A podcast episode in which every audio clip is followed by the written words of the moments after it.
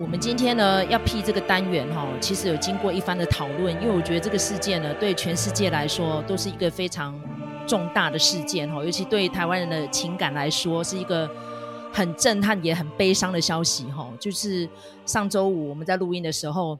其实那时候就一直在想说，嗯，为什么这一阵子这个气候这么炎热哦？会不会有一些人心浮动的事情？其实那时候麦嫂因为刚好跟客户正在聚餐，我那时候就是隐隐约约哈，就觉得好像怪怪的，你知道吗？没有想到呢，我邻桌就是几个日商的客户脸色就大变了，我就说你们怎么了？那我觉得那个心电感应是非常明确的，我说是不是你们国家发生事情？那时候我还以为说是天灾，结果没有想到呢是人祸。哦，就是非常喜欢台湾，然后跟我们有很多情感连结的前首相安倍晋三，不幸的在当天上午十点多，哦，就是在算是应该一个蛮繁华的一个车站前面哦，就是马路口遭到动机不明的人士给暗杀。我应该说动机不明，因为现在事发已经第四天了，现在还在查到底犯案动机是什么哈，所以我的心情是非常的难受的，所以我紧急跟。卢卡呢，想说我们来辟这个单元来回溯一下哦，近年世界各国重要元首遭遇这个暗杀事件，哦，大概起因是什么？然后是发生在哪个国家？然后还有这个元首的背景，然后刺杀他的人的动机是什么？哈，所以今天是周一哦，并不是我们平常固定会更新的周三或周四，但是我觉得这是重大事件，所以我们就临时跟我们的影视朋友们插播一下哈。那如果对我们这个单元呢，有一些什么建议，或是资料上面你觉得有一些不足的地方，就欢迎你留言哈。如果借机我们还有时间的话哈，可能会再另辟单元来讨论哈。因为针对于这个杀手的动机背景，因为日本官方还在调查嘛，那如果事后有查出来，他可能是有一些精神官能症，或是他家庭背景有什么样的因素哈，可能届时我们会再邀请正观男医师，或者说有相关背景的、比较熟悉日本政经社会的一些专家来跟我们一起语谈哈。所以，我们今天呢，先直接进入到我们题目的重点哈，就是从古至今呢，我们应该算是可以整理哈，近期这个五十多年来、半世纪以来哈。世界各国有哪一些重要的国家元首被暗杀的事件，然后影响后人非常巨大的哈？那第一个呢，算是时间比较久以前的哈，就是美国的甘乃迪总统。那因为甘乃迪总统呢，当年被暗杀的时候年纪很轻，只有四十六岁，而且大家知道那时候是他在第一任的尾声的时候就遇到这样的事。他是一个声望非常高的总统哈，个人魅力呢也非常的足，然后再加上他有一些风流韵史啊，然后当年非常勇敢的度过。古巴危机哈，这些其实有蛮多影视作品都有呈现过，但是他这个暗杀呢，其实实际原因哦，到现在还是众说纷纭哦。因为那个凶手呢，大家知道他很快也死于非命了嘛哈，所以没有办法得到真实的原因，而且算是很离奇的，就是以后哦，他的亲弟弟也遇到暗杀事件哈，所以呢。这甘乃迪兄弟俩啊，到底是遭到什么莫名的诅咒变成这样？然后数十年后哈，他的唯一独子哈小约翰甘乃迪，最后呢也是驾驶飞机哦，跟他的新婚不久的妻子哈就坠机身亡哦。所以那时候就有一股说法，就说哦，好像他们爱尔兰家族是不是好像曾经有一辈的祖父是得罪了一个女巫什么的？不过那个是拜官野史啦，这个很难查证哈。所以就变成他们家如果男性哦要参政的话，好像就遇到这样的事。可是他们还是有，比如说像爱德华甘乃迪，他做参议员一路做做做到死，活很久诶，所以也是有参政没死的啊。还是说他们只要想想选总统就会死？呃，小约翰甘乃迪也没有要参选总统，他还是意外身亡了啊。所以甘乃迪家族的神秘故事哈，真的非常的多。不过呢，我们还是锁定就是这个本尊甘乃迪总统 JFK。好，然后他的暗杀事件当年是什么样子？还有哪一些影剧作品有提到这件故事？好，OK，时间交给卢卡。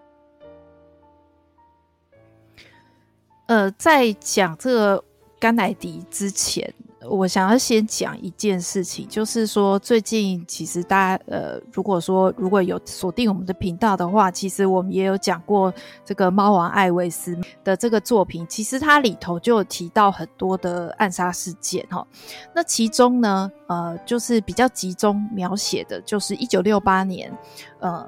猫王他在录这个呃回归专辑的这个时时间点哦，就发生了两个暗杀事件哦。第一个是这个嗯、马丁路德金恩，然后第二个呢就是劳勃甘乃迪哈，就是我们刚才讲的约翰甘乃迪的弟弟哈。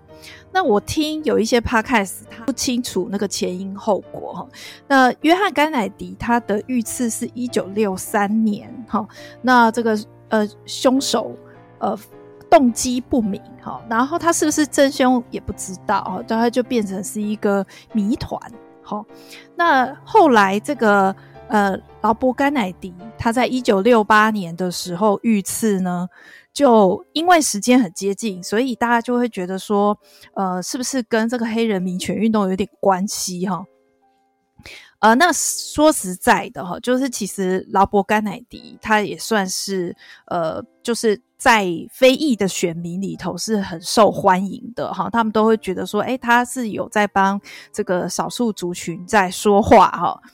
那呃，时间又跟马丁路德金恩很接近，但是呢，其实这个劳勃甘乃迪他的死因，这个行凶的人是一个巴勒斯坦人哈。那他行凶的原因，就是因为劳勃甘乃迪他是呃从呃他还在当记者的时代哈，他就是一个以色列复国主义的支持者，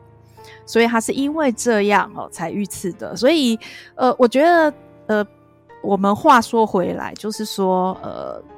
当当我们在看这些暗杀事件的时候，那其实背后就呃隐藏的，就是说那个时候的政治时局是动荡的。那呃有各种各式各样不同的呃暗杀的原因的哈，然后呃以及它导致的政治上面的后果。那我觉得这个都是呃你可以一个一个的去个案的来看。但是呢，你总合的来看，又会读出一些呃不一样的讯息哈。那比如说，像是谁杀了甘乃迪这部片子，就是奥利弗史东他所指导的这一部哈。那当年也是呃，就是比如说集结了这个凯文科斯纳这样子的重量级的明星，那也非常的精彩哈。他把这个。这个谜团啊，就是试图于想要拆解这个谜团。那我觉得他在这个阴谋论的这个电影里头，其实他也算是立下了一个很不错的典范哦。所以我觉得大家都可以去看这部电影哈。那呃，这个甘乃迪就讲到这边哈。那但是呃，因为甘乃迪家族的这个奇奇妙的命运哦，其实我们在。这一次最新的这个安倍晋三遇刺的这件事情，其实也可以看出一点点的端倪啦，哈。那呃，包括就是说，呃，我们可能再再来要讲到的，就是朴正熙他们这一家人，哈，也是一样，就是整个家族都是呃曾经有这样子遇刺的经验，那造就了他们的命运，可能也左右了这个韩国的呃现代史，哈。那所以，呃，就是我我其实觉得蛮唏嘘的，就是说政治家族它是可以呼风唤雨的，所以它也就很容易变成剑拔哦。那呃，我觉得就是呃，从我们从这个呃六七零年代哈这样子一路看下来，到现在，你看到现在都已经 二零二二年了哈，居然还持续的发生这样子的事情，那到底？呃，这个中间的呃政治的呃一些攻防，或者是说他是怎么样的去影响哈、这个后代的这个政治，是不是真的有所谓的人亡政息的这件事情呢？好、那我们可能可以继续看其他的一些案例。好，谢谢卢卡整理哈，因为碍于时间关系，所以我们每一个案例没有办法很深入的讲。这些政治人物的成长背景，或是凶手跟他们之间的一些恩怨情仇，哈，所以如果真的想要进一步去了解的话，大家可以参考一下各个维基百科，例如说一些相关的一些资讯，哈，应该就可以更完整。我们今天只是跟大家提点一下，哈。好，那我们时间呢进入到比较近代了。刚刚卢卡有提到朴正熙，哈，一九七九年遇刺哦，然后死年那时候是六十一岁哦。那朴正熙的事件，因为我们之前电影有谈过，就是南山的部长们嘛，哈，他是被自己的亲信给暗杀。那当然是中间有一些掣肘啦，因为大家知道，其实朴正熙政权一开始是亲美的，可是他后来越来越独裁嘛。所以如果详情的话，哈，大家可以去听一下我们之前讨论的那集节目，哈，南山的部长们。好，那一九七九年呢，还有一个遇刺身亡的，不过因为他不是国家元首，他却关乎了接下来哦，印度半岛哈、哦，那个时候曾经呢也是因为他的关系，因为那时候他就是呃缅甸总督嘛哈，那就封为蒙巴顿公爵，好，他那个时候就是。有一个决策，就是在印巴分治。那这印巴分治呢，导致印度半岛那时候虽然脱离了英国，但是他们就内战不断哦，各个国家之间打来打去，或者说国家内部自己互相打了哈。然后牵扯到呢，就其中就是在印度半岛格林的一个领导哈，就是斯里兰卡。那如果有关心。国际新闻的话，就会知道斯里兰卡已经宣布破产了哈。这个国家是一个美丽的国家，那它的外销主要就是红茶。那为什么会搞成这个样子呢？应该说就是“一带一路”造成的啦哈。再怎么样，我还是要骂“一带一路”这件事啦哦。那我觉得现在呢，我应该怎么讲呢？我会心痛仇快哦，因为现在等于中国的外债收不回来。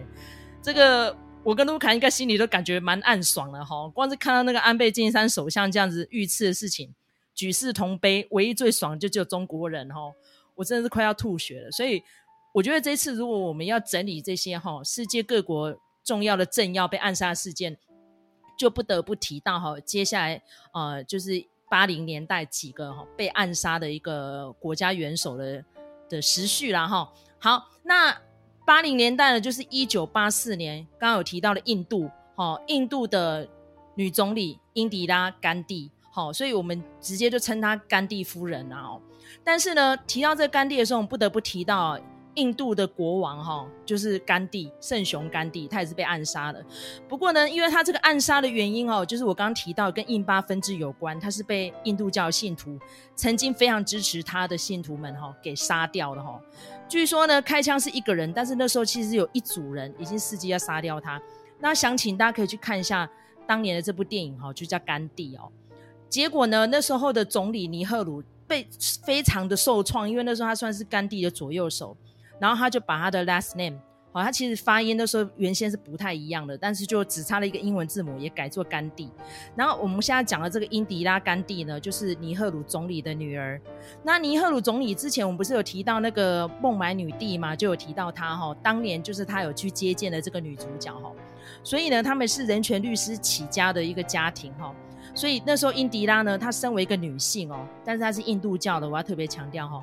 她上来的时候，她知道印度教这个种姓制度影响国家非常的深远，所以她一直致力于呢，就是要呃提升妇女的受教权跟社经地位，然后可能就是做这些改革哈，太激进了哦。那最后呢，就是被他的锡克教的保镖哈开枪刺杀身亡。那大家知道，印度的锡克教影响力是非常大的，因为最有钱的人都是锡克教的哈。所以呢，还是贴身保镖把他干掉了。那个死法跟朴正熙很像哈，朴正熙也是被亲信杀的。然后享年哈才六十七岁，算还算是年轻了哈。结果没有想到，才短短四五年后哦，就是接棒起来做总理的这个他的亲儿子哦，拉吉夫甘地哦，呃，被暗杀的时候十年哦，是一九九一年。好，那时候他才六十四十六岁，好，所以母亲六十七岁，儿子四十六岁，然后相接没有几年之后就步上他母亲的后尘，哈。但是那时候呢，有一个呃幸运未死的总统，哈，这个总统呢说起来哈，其实蛮有意思的哈，因为他其实他是演员出身，然后呢算是近代呢被暗杀的总统里面。当年侥幸未死哦，那时候才刚当选上任才九十几天的这个总统雷根，好，提到这个雷根总统呢，不得不讲一下哈，他算是近年来哈最受美国人爱戴的总统之一哦。前面卢卡有提到甘乃迪嘛，他那时候也是很受美国人爱戴啊。那接下来呢，应该说是声望第二高就是这个雷根哦。那因为他其实选上的时候已经高龄七十岁了，很多人都觉得说，哇，他这个真是 老而弥坚哦，很厉害，而且他是史上最幽默、最搞笑的美国总统。那因为他是明星出身嘛，所以他本来群众魅力就非常的旺哦。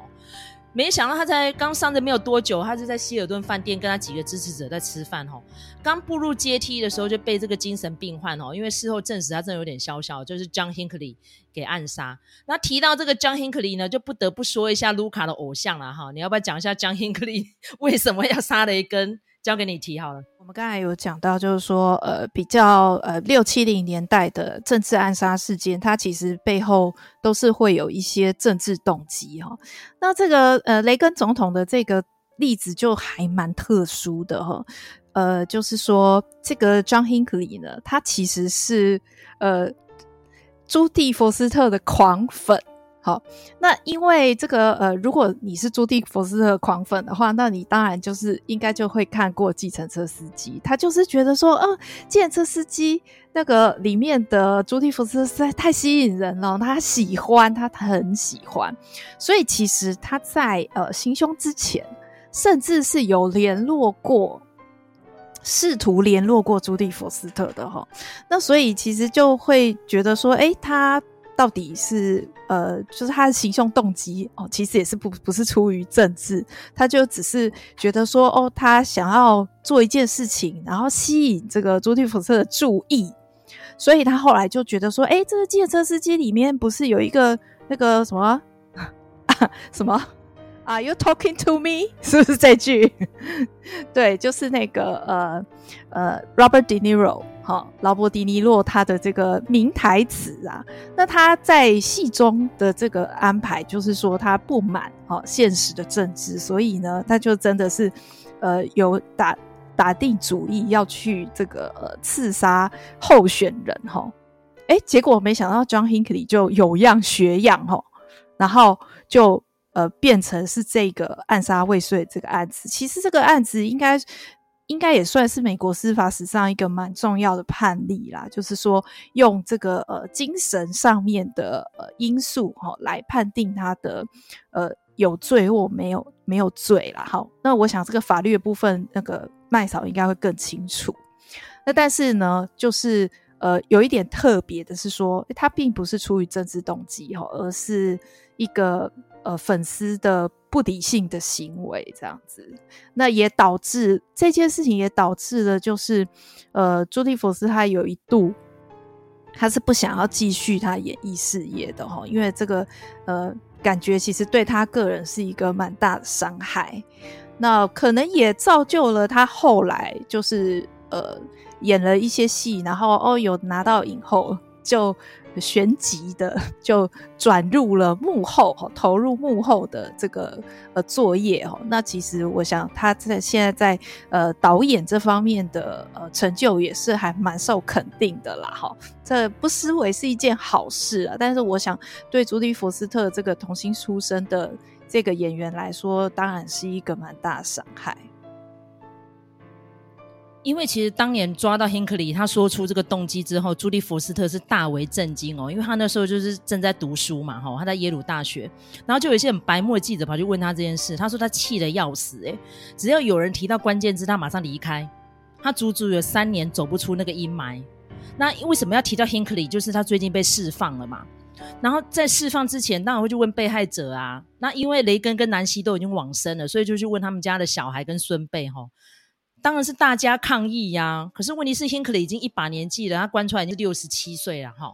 到底对这社会还会有危害？不知道哦。所以呢，六十七岁其实说老不老，说小不小诶。然后他说他要转入音乐圈什么点点点。不过因为虽然是关出来，但是 FBI 还是密切的在监控他的行踪哦。为什么当年雷根这个事件反应这么快，然后侥幸未死哦？而且他那个枪哦，足足开了六枪以上哦。找到弹壳的是这样，但是听说现场的人就是听到鞭炮声不断。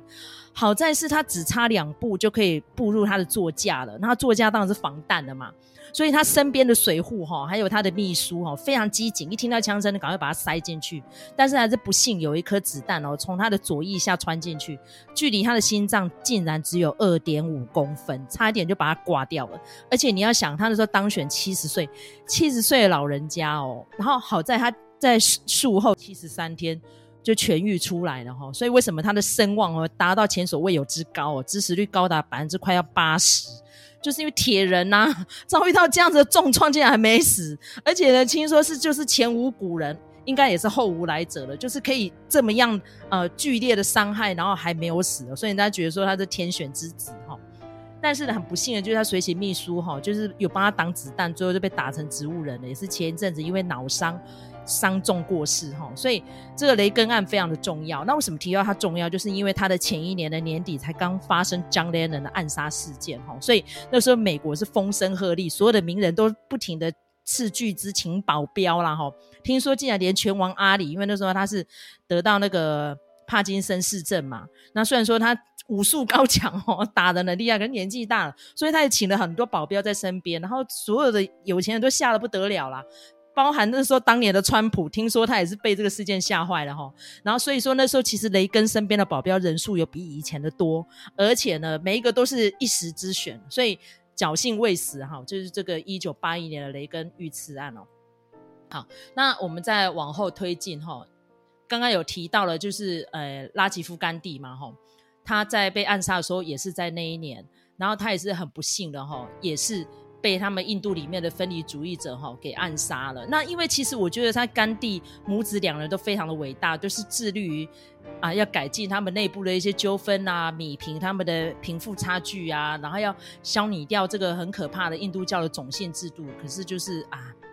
出师未捷身先死，非常的遗憾哈。好，那再来呢，我们再进入到一九九五年哦，就比较近代了哈。以色列总理拉宾。我觉得拉宾真是一个非常伟大的领袖。为什么这样说？光是力促这个跟巴结组织的和谈，哈，那当年他也是拿到诺贝尔和平奖嘛，哈，他呃跟阿拉法特一起拿到的。但是非常不幸呢，在七十三岁，我觉得是高龄了，哈，还是遇到这个遇刺。好，那这一段呢，就交给卢卡。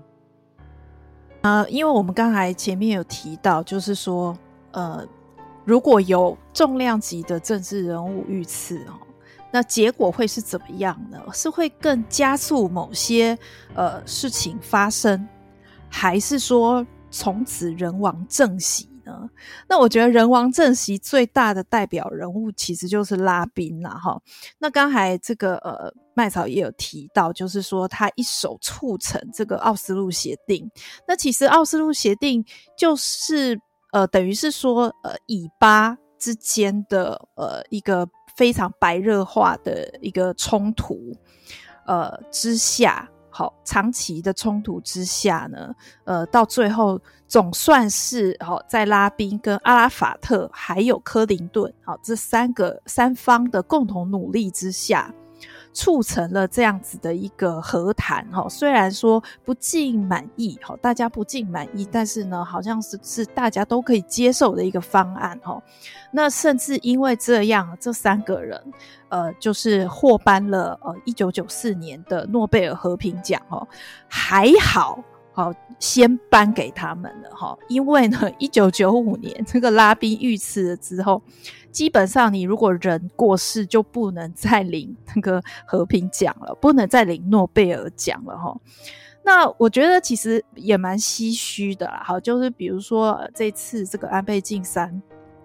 他遇刺的这件事情，哎，其实第一时间大家就想到说，哎，他就是一个右翼的代表者啊，吼，那所以这个呃行凶的人会不会是左翼的哈？我们都会很想当然而这样子想。那如果说我们把这个呃，也是可能算是偏见或者是一个呃第一时间的反射思考，放在呃拉宾遇刺的这件事情上面，就是。变成并不成立哈，因为他最后是被谁所射杀呢？其实是被极右翼的好人所射杀。那因为呢，这个拉宾他也算是好非常少数的，呃，在以色列的这个历史里头哈，他是他也他其实也跟安倍晋三一样，他是两度的担任好总理的这一个角色。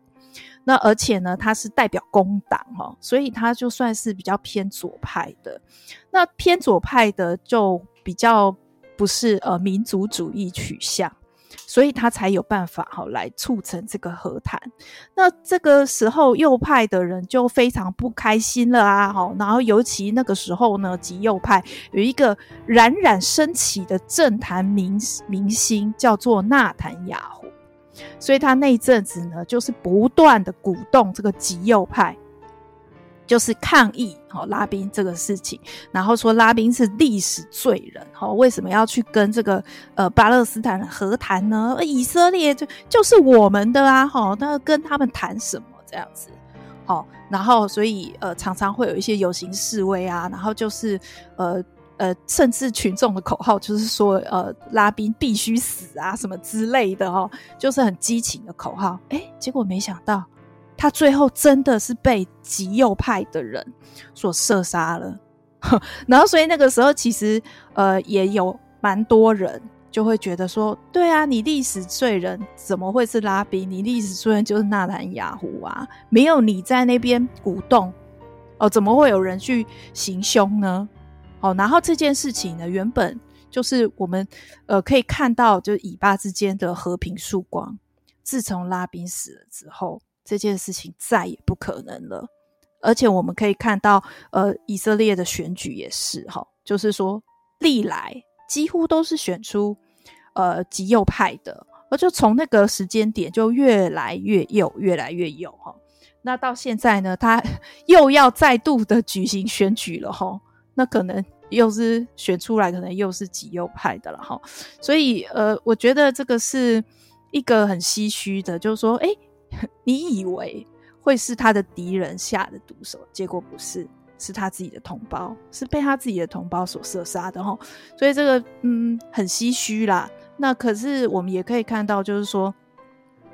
呃，为什么好一直都会有这样子的一个政治暗杀的一个呃动作，呃，这这个事情一直发生呢？就是因为。呃，虽然可耻，但是有效啊！哈，那呃，但是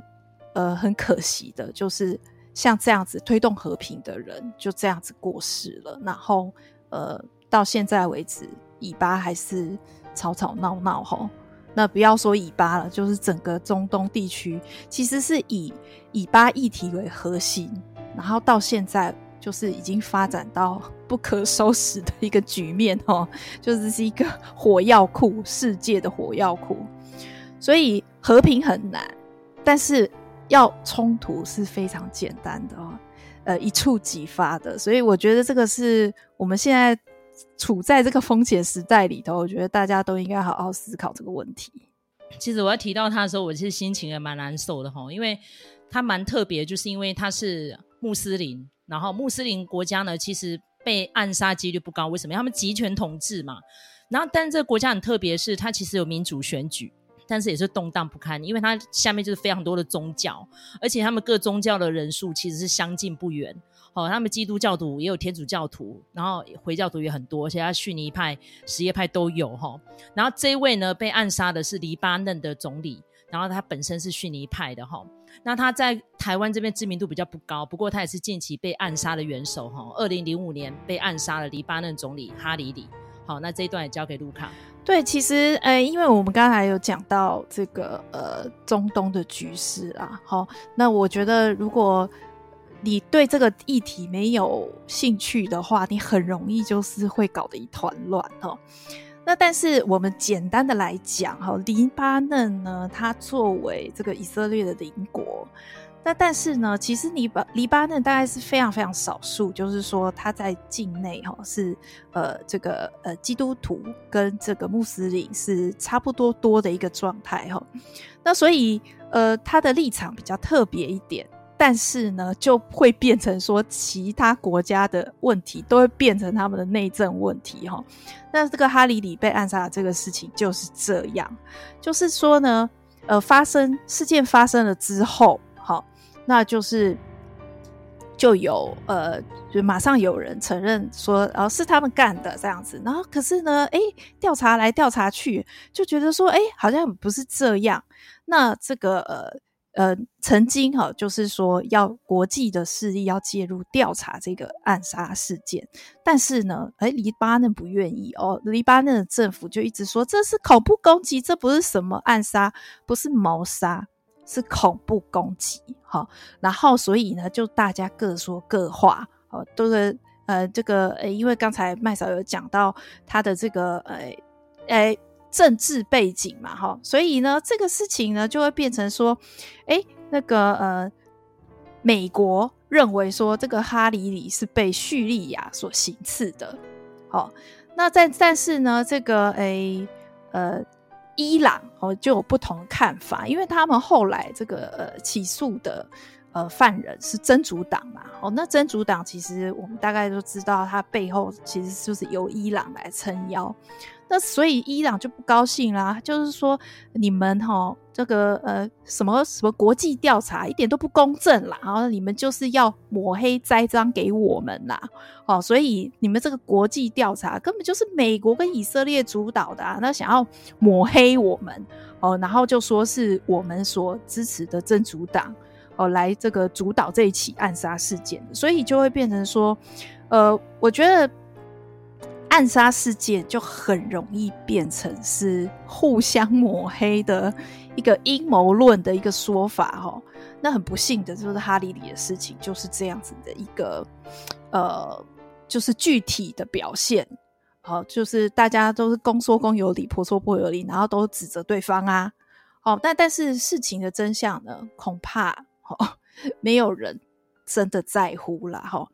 那这个这个其实我可以稍微讲一下，就是最近有一个巴勒斯坦籍的呃很重要的呃战地记者，他也是也是有一点是这样子的一个感觉哦，他就是在采访新闻的时候呢，不小心被流弹击中，然后当场就死亡了。他是整个那个流弹是打到他的脸，那所以哦又来了，就是以色列跟巴勒斯坦就互相指责，然后就说呃。都是对方杀的这样子，那所以呃，好不容易就是后来国际有介入调查，那不知道调查的结果是什么，但是我们已经可以预见了，如果说调查出来的结果不满意的话，不是指责某一方的话，那另一方一定又开始这个呃喋喋不休了，又开始在互相指责哈。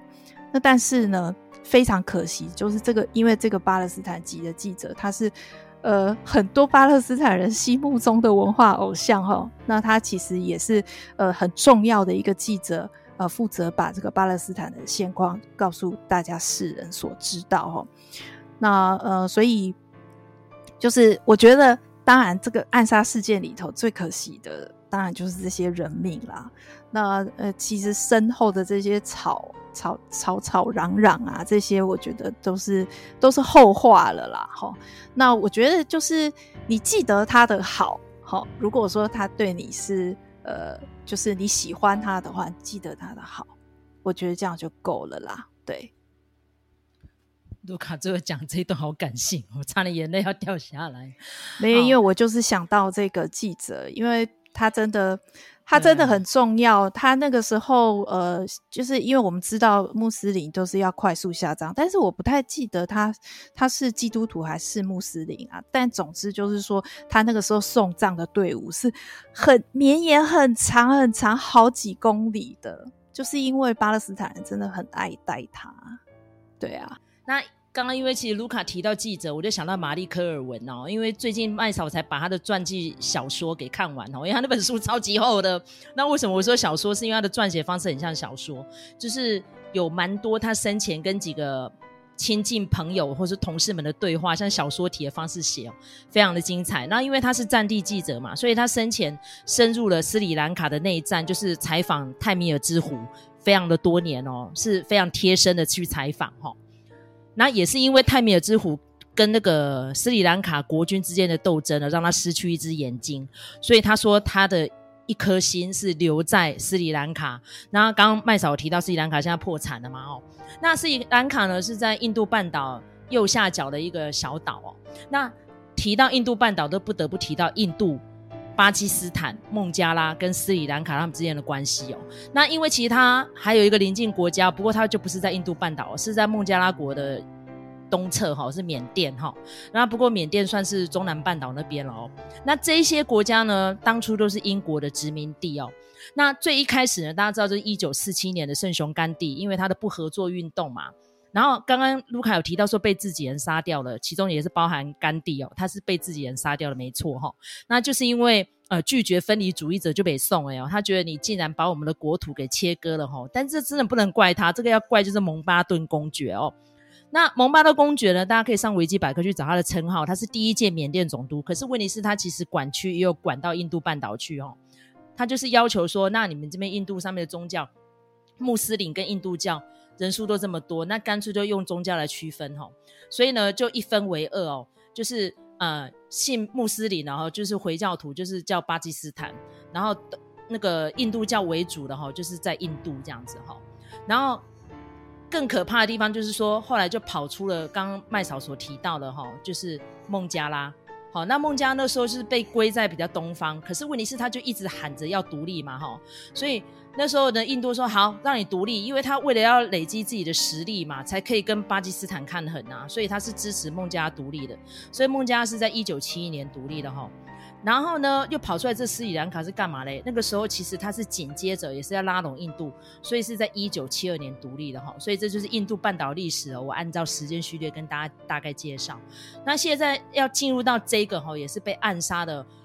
呃，国家元首，她很特别的是，穆斯林世界第一个民选出来的女性元首，哈，她就是布托。那这个布托呢，非常特别是，他的父亲呢也是总理，不过他父亲没有像他一样就是死于非命了，哈。那他的全名呢叫做班纳基布托。那当年被暗杀的时候呢，其实年纪也蛮轻的，才五十四岁哦。那因为他一路呢都是非常优秀，用精英教育来栽培他嘛，所以他念过哈佛大学，而且他攻读的是政治学跟法律，然后而且呢他还有修完了国际法跟外交学程，所以他是领袖哈。那后来呢他又进入到英国牛津大学深造，所以他念过两个最优秀的顶尖的英语系的学校，所以呢势必学成归国之后就是要担任他们国家的重要领袖了嘛，对不对？然后没有想到那个时候呢就是发生了那个。呃，政变哦，就是一个军人哦，叫做齐亚哈克，然后呢，就把他老爸哦，当年时任总理的老爸给废黜了哈、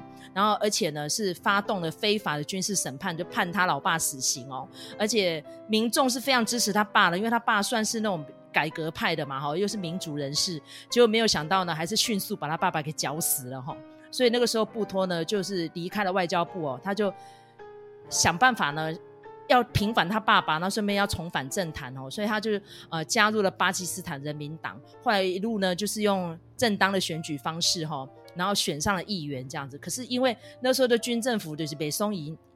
他们父女两个嘛，对不对？所以就是一直想尽办法要害他哈，就有点像是翁山书记这个样子啦哦。所以他那时候常被软禁跟入狱，然后最后被迫流亡海外哦。到一九八四年呢就旅居英国伦敦，那最后两年后他就重返。国内哦，然后跟那个齐亚哈克一起选举哦，所以他们两个呢就本来那时候是要举办选举，没想到齐亚哈克空难身亡哦，所以那时候大选呢就变成他是一个最强有力的候选人，所以就顺利选上了哈。然后没有想到他其实，在任内呢也是经常被反对派的说他有贪污啊什么什么的哈，那个处境有点像是朴槿惠那个样子哦，所以他啊滥用亲信怎么样点点点的。然后最后呢，是他们夫妻两个人哈，因为腐败的关系，然后滥用职权，然后被当时的反对派人士哦，还有国内的民主人士哦，给监禁起来哦，就是说他其实整个人越变越独裁了哈。所以那时候班纳基夫妇两个人带着他小孩开始逃亡，但是呢，没有多久结束逃亡回来之后呢，就被暗杀了。就这样，然后死的时候呢，才五十四岁，年纪很轻哈。不过她很特别，就是我刚刚提到了，她是穆斯林世界第一个民选的女元首嘛。那但是巴基斯坦到现在女权还是非常可怕，他们每年还是有非常多的荣誉谋杀啊，对不对？跟印度一样嘛，就是一个非常保守的一个国家哦。然后再加上呢，巴基斯坦的贫富差距现在是全世界名列前茅，过得蛮辛苦的哦。好，这就是我们近代在提到的哈，另一位领袖哈，这个。啊、呃，布托，这位总统被暗杀的真相到现在还在查了哈。这个短短没有几个月时间哦，众说纷纭，各种说法。有人说啊，其实是美国人士啊，然后在地富商啦、然后不爽就是国家那是发生大地震啊，然后可能这个总统有涉及腐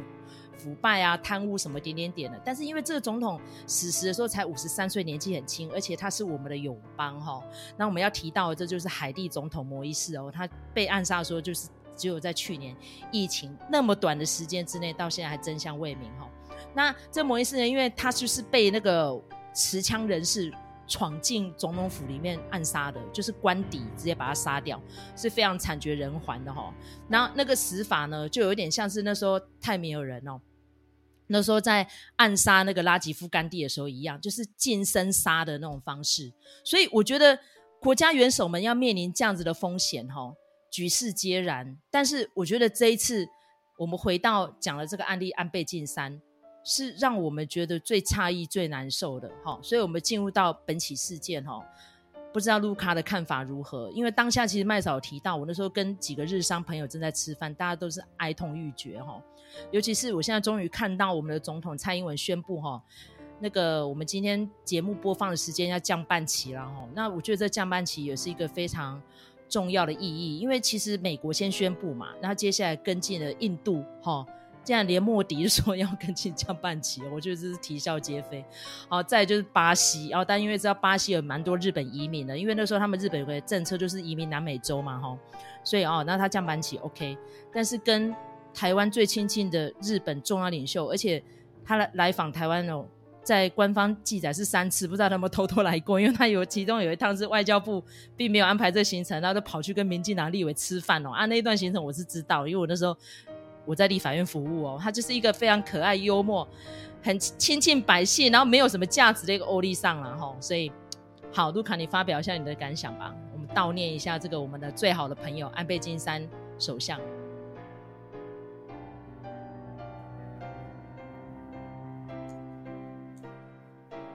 我跟你说，我那一天就是礼拜五那天，整天心情都超级不好的，然后也没有办法上班啊，就是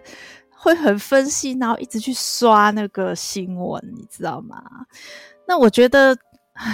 我我那个时候就在想哦，就说好，呃，这个安倍晋三是有台派嘛，吼，那好，假设今天呃，川普好也被遇刺了。这个是有点乌鸦嘴了，但是我只是呃拿一个状况来类比，那我会不会同样也这么难过呢？我的结论就是不会，因为我觉得很奇妙的，就是说日本跟台湾之间的情谊，哈，真的不是一般的呃。不是一般的那种国家与国家之间的情谊可以比拟的，我真的觉得非常特别。那尤其是安倍晋三，他呃，他就是真的是很多的口号齁，都是因为他。而且我觉得日本的政坛长期的，就是他们很奇怪，而且他们很舔中。那他这里头呢，可能呃。也不是那种什么对于这个呃这个受害者的一个亏欠什么的，也不是，但是他们就是觉得说哇西西龟挖大饼的那种感觉。那包括那个呃，如果大家有在买那个日本制的东西的话，其实呃这二十年来几乎都已经换成中国制了。就虽然我们感觉好像中国跟日本感情不太好，但是其实日本是非常积极西进的吼。那呃，所以，呃，导致就是说，日本呃，虽然说我们很爱日本哈，可是日本没有真的很爱我们，尤其是以政坛来讲。那安倍晋三就算是那个第一个可以大声的说出“哦，台湾有事就是日本有事”的这样子一个重要的人哈，那你从他的几次表态也可以看出来，他对台湾的感情是真的很、真的很挺台湾啦。那我回去。爬了一下他的资料，我就觉得说，呃，为什么我们前面呃一开头会讲那些政治家族？我就是觉得说，哈，政治家族，呃，当你的立场比较鲜明的时候，你就很容易变成剑拔。那包括大家应该也就是已经知道，就是说岸信介哦，他的外公也曾经啊遇刺嘛，哈。那但是蛮有趣的，就是说他们一家哦三个首相，岸信介。佐藤荣作，然后包括安倍晋三，其实他们都是日本政坛少数的友台派哦。那甚至呢，岸信介其实跟呃呃岸岸信介也好，或者是这个佐藤荣作也好，其实他们一定程度都是对蒋介石政权是比较友好的哦。那像岸信介，他因为他是。本来是甲级战犯嘛，那后来为什么呃摇身一变哦变成是首相？就是因为他非常的挺呃亲美，然后反共。那因为坚决的反共之下呢，所以也就造就了，就是说，哎，他是如果呃中国日本要站边的话，他还是比较偏台湾这一边的吼，所以就很难得。好，我们不要一直说什么右啊或什么的。可是我觉得他们像这样子的，呃，比如说像安倍晋三，他为什么哈这么多的国家都呃就是想要呃悼念他哈，想要纪念他，都是对他就是出口就是好话，因为我觉得他就是一直在奔走啊，然后他奔走不是说呃。虽然你当然可以是说为了这个日本人自己好，可是他也是为了共好啊！哈，那个讲难听一点，就是虽然是共荣，但是不是不是二战时期的那种共荣了，而是真的是一个和平状态下的共荣，大家的安危其实是都是是整体来看的哦。那也是因为这样，所以。呃，安倍晋三就是非常的令人，呃，值得令人怀念，尤其是台湾人。我觉得台湾人一定要，呃，既然他对台湾表达出这么多的爱，哦，那我们当然是一定要在这个事情上面一定要好好的送他一程，所以我们才会有今天这个节目。然后，那，嗯，好。其实真的讲到这事件，大家都哽咽哦。尤其是今天我们录音的时候，其实是前一天，因为我们播出是礼拜一嘛。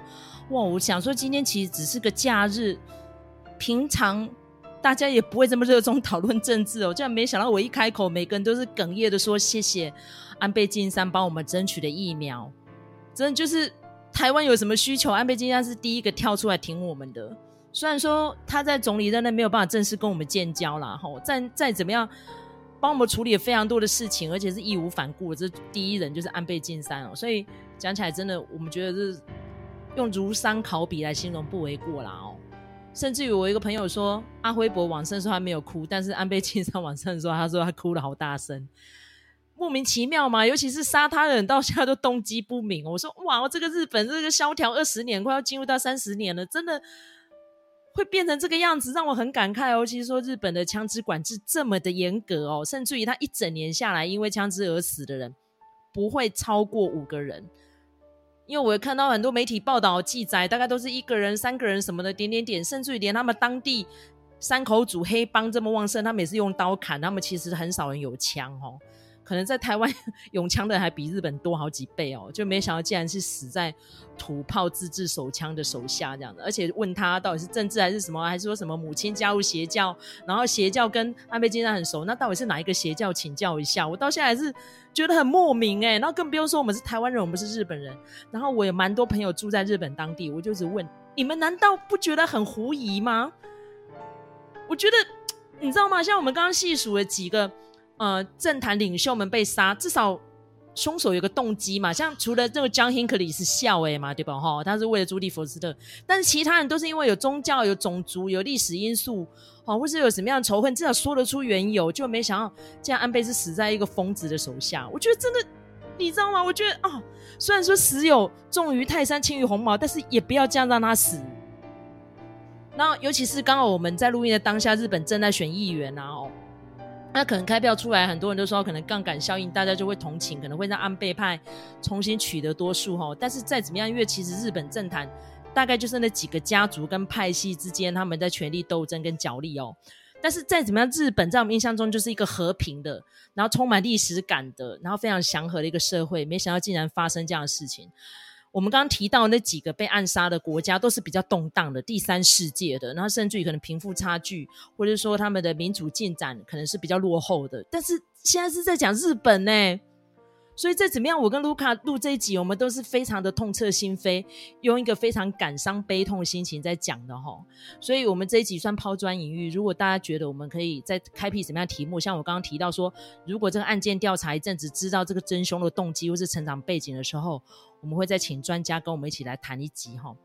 那现在呢，又到了这个呃念读者留言的时间了哈。那我们这次呢，就是很感谢有一位听友，他叫做银秀吧哈。那个念起来是有点像这样子的呃发音哈。那他呢是在 IG 上面留言的哦。那麦嫂俱乐部有 IG 哦，请大家就是搜寻一下，然后可以追踪哈。那那一集呢，其实我们是讲到罗素韦德案。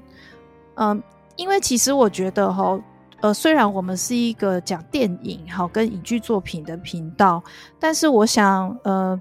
生活就是政治啦哈。那所以，呃，我觉得该呃注意的一些政治议题，我们都是一定会去注意的哈。所以那个时候是基于这样子的想法来呃做了这一集罗素韦德案的一个探讨哈。那这个银秀呢，他就说谢谢你们分享这个时事，那并且呢，他也贴了一段哈，就是呃脱口秀哈。那这个脱口秀呢，它是乔治卡林。那如果说大家有 Netflix 的的话哈，那 Netflix 最近也有一个呃，就是纪念这些已故的呃脱口秀艺人的一个名人堂的节目，那里头就是第一个哦。这个进名人堂的就是乔治卡林，这是一个蛮重要的呃，这个脱口秀艺人哈。那也很谢谢银秀跟我们分享这一段。那呃，我觉得其实呃，这个呃，豆豆先生也有讲嘛，他就是说呢，喜剧总是会一定会冒犯到人的，但是重点并不是那个冒犯，而是在于他背后他想要探讨什么样子的议题哈。所以我想。呃，艺术的创作绝对不会呃独立产生哦，没有艺术归艺术这件事情啦哈。那也就是我们为什么会呃辟这个讨论时事的单元的一个呃想法。今天非常谢谢卢卡，也感谢大家的收听。那如果觉得我们的平台哦，还有一些什么需要精进的地方呢？你们可以再去点名哈、留言，然后鼓励我们再改进，或者是先给我们一个五星评价哈、鼓励我们可以继续创作下去，或是给我们一个小小的粮草，我们都会非常感谢的。那我们就下一次再见喽，拜拜，拜拜。